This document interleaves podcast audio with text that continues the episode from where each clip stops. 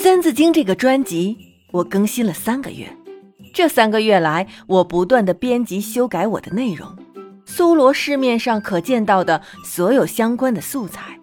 在这个过程中，国学这两个字的了解是不可避免的了。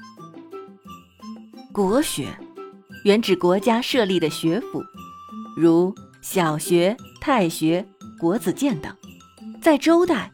国学是国家所办的一种贵族子弟学校。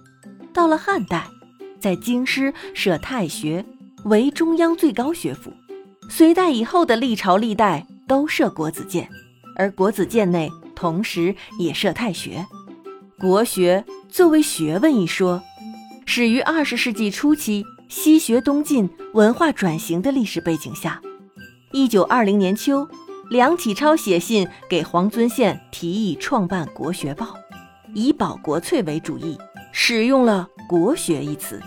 到五四爱国运动前后，北京大学文科研究所设立了国学门，出版《国学季刊》；清华大学成立了国学研究院，编印《国学论丛》，国学研究之风大盛。至此。国学一词完成了由国家设立的学府向我国固有的文化学术意义的转变。二十世纪九十年代以来，国学再度复兴，国学热一浪高过一浪，有很多的中小学都开设了国学课。北京大学、清华大学、中国人民大学等诸多大学相继创办了国学研究机构。这些举措既带动了系统而精深的专业化国学研究，也带动了面向社会大众的尝试性国学教育。那么，国学作为我国固有的文化学术，其主要内容是什么呢？就是经史子集四部。为什么我要谈到国学这个范畴？不是因为我是国学爱好者或者研究者。我只是个普通的中国妈妈，中国妈妈的骨子里对孩子的启蒙教育是执着而又疯狂的，《三字经》作为启蒙第一书的不二选择是绕不过去的。但是这三个月来，我不停地更新《三字经》的专辑，不断地编辑修改我的内容，诵读、解析、分类、小故事的筛选和文字编辑，再到录制、后期制作、更新。我对《三字经》有了不同的了解和感悟，以下部分是我的个人感悟。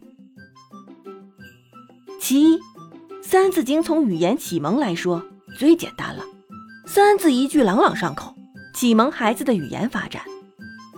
其二，《三字经》的通篇精神领悟就是告诉孩子，学习为何物，为什么要学习，学习是个终身职业，而学习能给我们自身。我们的亲人，我们的民族国家带来什么？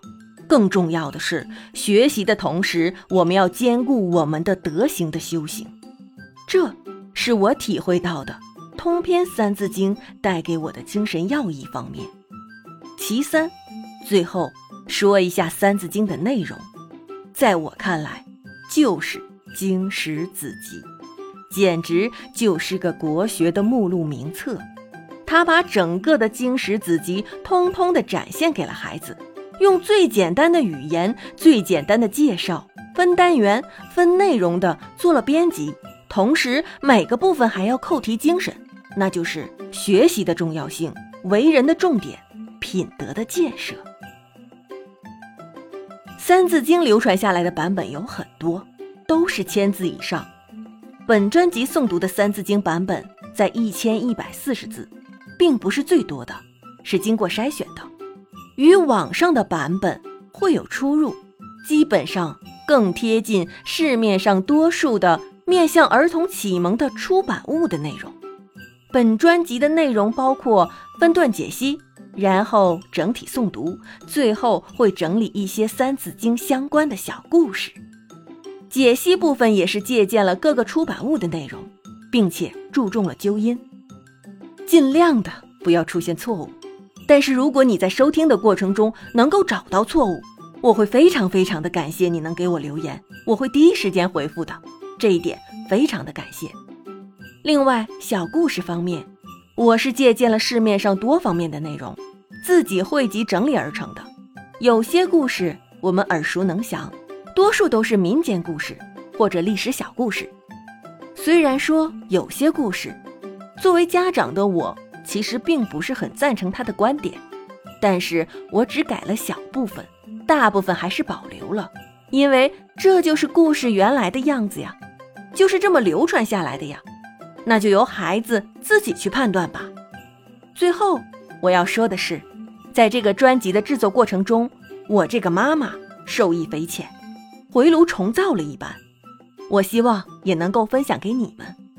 后面的计划，我是想从《三字经》中提到的四书六经中六经的《诗经》开始做专辑更新，继续我的鸡娃之路，敬请期待吧。